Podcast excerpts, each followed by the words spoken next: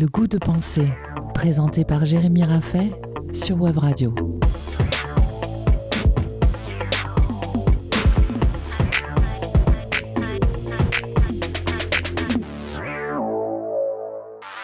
Et si avoir le choix n'était pas synonyme de liberté Après avoir montré que nos décisions quotidiennes n'étaient peut-être pas le fruit de nos délibérations conscientes, nous avons compris la semaine passée la nécessité de se méfier de l'habitude.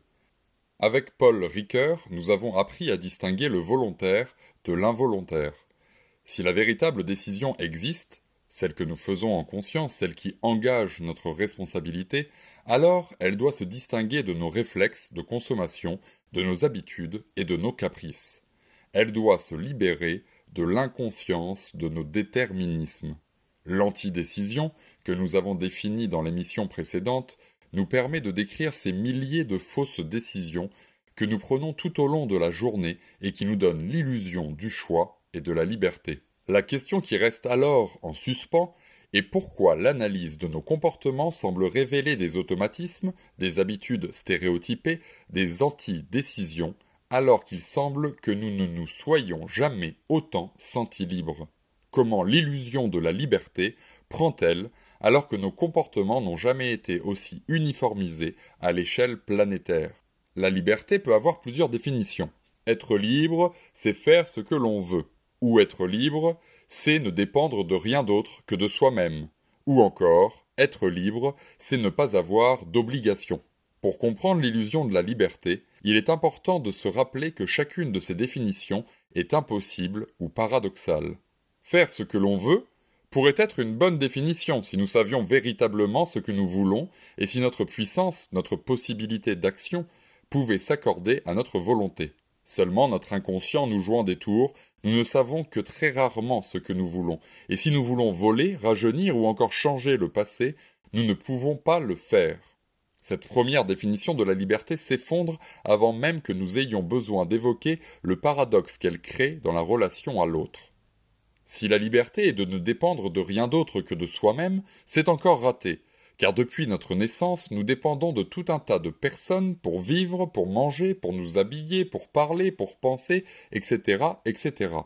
Même l'ermite, vivant seul dans sa forêt et dépendant des conditions météorologiques, des connaissances qu'il a acquises lors de son éducation et qui ne dépendent pas de lui. Même Christopher, le héros d'Into the Wild, ne survit qu'un temps grâce aux économies qu'il s'est constituées en travaillant dans le sud des États-Unis. La dépendance à autre chose que soi-même est une nécessité humaine. Pour ce qui est des obligations, il est important de se rappeler qu'une obligation nécessite précisément la liberté du sujet. Nous sommes obligés seulement quand nous avons le choix. Obligés de respecter la limite de vitesse, obligés de déclarer ses revenus, toutes les obligations nécessitent le choix de la personne, car il est toujours possible de rouler plus vite ou de ne rien déclarer. L'obligation n'est en aucun cas ce qui empêche d'être libre, au contraire.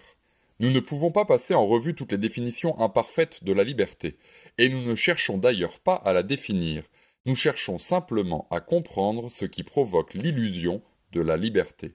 Nous remarquons tous que les débats ou les prises de position publiques se radicalisent en ceci que les tensions qu'ils font apparaître opposent des extrêmes. La demi-mesure, l'équilibre ou encore la nuance ne sont clairement pas à la mode, comme si nous nous sentions tous contraints de trancher, de nous positionner et de nous défendre de l'autre camp. Notre société de l'antidécision semble favoriser ce genre de comportement. Elle flatte nos goûts, réclame de choisir entre rose et bleu, entre burger ou kebab, entre Nike ou Converse, entre Mac ou PC. La consommation a besoin d'attiser nos goûts et de nous engager dans des choix que nous n'aurions jamais eu à faire sans la publicité ou la pression sociale. Ainsi, nous sommes habitués à considérer le monde comme une palette infinie d'options, comme si tout pouvait se consommer, comme si tout pouvait être choisi. Rappelons que dans plusieurs pays occidentaux, le choix atteint même les qualités génétiques de sa propre progéniture. C'est-à-dire que le monde n'apparaît plus comme un cadre stable et indépassable dans lequel nous vivons, le monde devient objet de nos caprices, une matière informe à la disposition de notre volonté, une liste infinie d'options. Certains pourraient argumenter que cette accessibilité du monde est aussi ce qui a permis d'atteindre des sommets en médecine, d'améliorer la communication internationale et ainsi la paix, ou encore de démocratiser le partage de l'information. Il est vrai que cette prise d'autorité de l'homme sur le monde lui a permis de dépasser sa propre condition, de se redéfinir dans le monde, de repousser des limites naturelles. Mais nous ne cherchons pas à juger les conséquences des avancées technologiques, bien qu'il y ait beaucoup à dire sur la finalité du progrès technique. Nous cherchons ici à critiquer l'automatisme de l'antidécision dans les sociétés occidentales. Faire croire à chacun que tout n'est que pur produit de ses décisions entraîne une confusion certaine entre ce que nous sommes et ce que nous voulons. Les adolescents capricieux qui changent d'avis comme de chemise, mais qui sont convaincus d'être libres de leur choix, ne se rendent pas compte de leur comportement stéréotypé, dirigé par les grandes industries à la mode. Ne sommes-nous pas tous en train de devenir des adolescents capricieux? L'ultra-sollicitation par la société et les entreprises de nos choix nous fait croire que nous ne pouvons pas exister sans affirmer en permanence nos goûts, nos décisions, nos partis pris. La société de consommation nous fait croire qu'il faut choisir pour exister. Choisir ou ne pas choisir, telle serait la question. Ainsi nous comprenons qu'à l'endroit où l'on croit construire sa propre liberté, nous nous enfermons en réalité dans une logique égocentrique qui nous pousse à refuser le monde comme monde pour mieux le choisir comme objet. Nous considérons alors l'autre comme un frein à nos ambitions ou comme une occasion rentable nous affirmons ou nions en permanence tout un tas de vérités pour s'accrocher à l'existence. Comme si accepter le monde sans chercher à y voir immédiatement son propre jugement, ses propres projections, était devenu impossible. Il faut hurler son caprice avant que le silence du monde ne nous plonge dans l'angoisse d'être ce que nous sommes. L'antidécision, l'habitude, l'inconscience et les automatismes permettent de mieux comprendre l'illusion de la liberté, permettent de comprendre comment nous passons notre temps à choisir sans véritablement parvenir à prendre de véritables décisions. Nous comprenons que la logique consumériste nous rend prisonniers d'habitudes qui nous isolent du monde, des autres et de nous-mêmes car se forcer à choisir en permanence, à affirmer ses goûts, à lancer ses caprices à la face du monde, ne permet pas de mieux se connaître, cela permet seulement de faire taire en nous l'inquiétude que suscite le manque de contrôle, l'ignorance et le manque de confiance.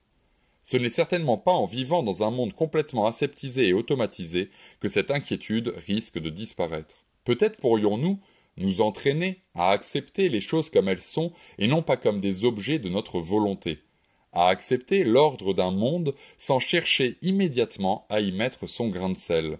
Peut-être pouvons-nous nous écouter même lorsque nous ne crions pas nos besoins, nos choix, nos caprices. Peut-être y a-t-il d'autres modes de vie que celui de la consommation. Il semble important de prendre conscience que nous ne sommes pas libres, que nous sommes déterminés par la société, par la publicité, par notre famille et nos conditions socio-économiques. Ce n'est qu'après avoir pris conscience de tous ces déterminismes que nous pourrons peut-être découvrir un chemin pour accéder à la véritable liberté. Nous devons comprendre que nos choix viennent autant de nous que des déterminismes extérieurs à nous, et que pour gagner en liberté, nous devons d'abord faire face à ce qui nous détermine. La nature, l'autre, nous-mêmes peuvent être pris comme des cadres qui préexistent à notre volonté et qui nécessitent autant l'écoute que l'action, autant l'acceptation que la critique, autant la compréhension que le jugement. Nous nous retrouvons la semaine prochaine pour définir un rapport au monde par lequel nous pourrons véritablement décider, et qui sait, peut-être gagner en liberté et en joie. C'était le goût de penser, tous les samedis à 10h sur Web Radio, à réécouter et partager en podcast sur webradio.fm.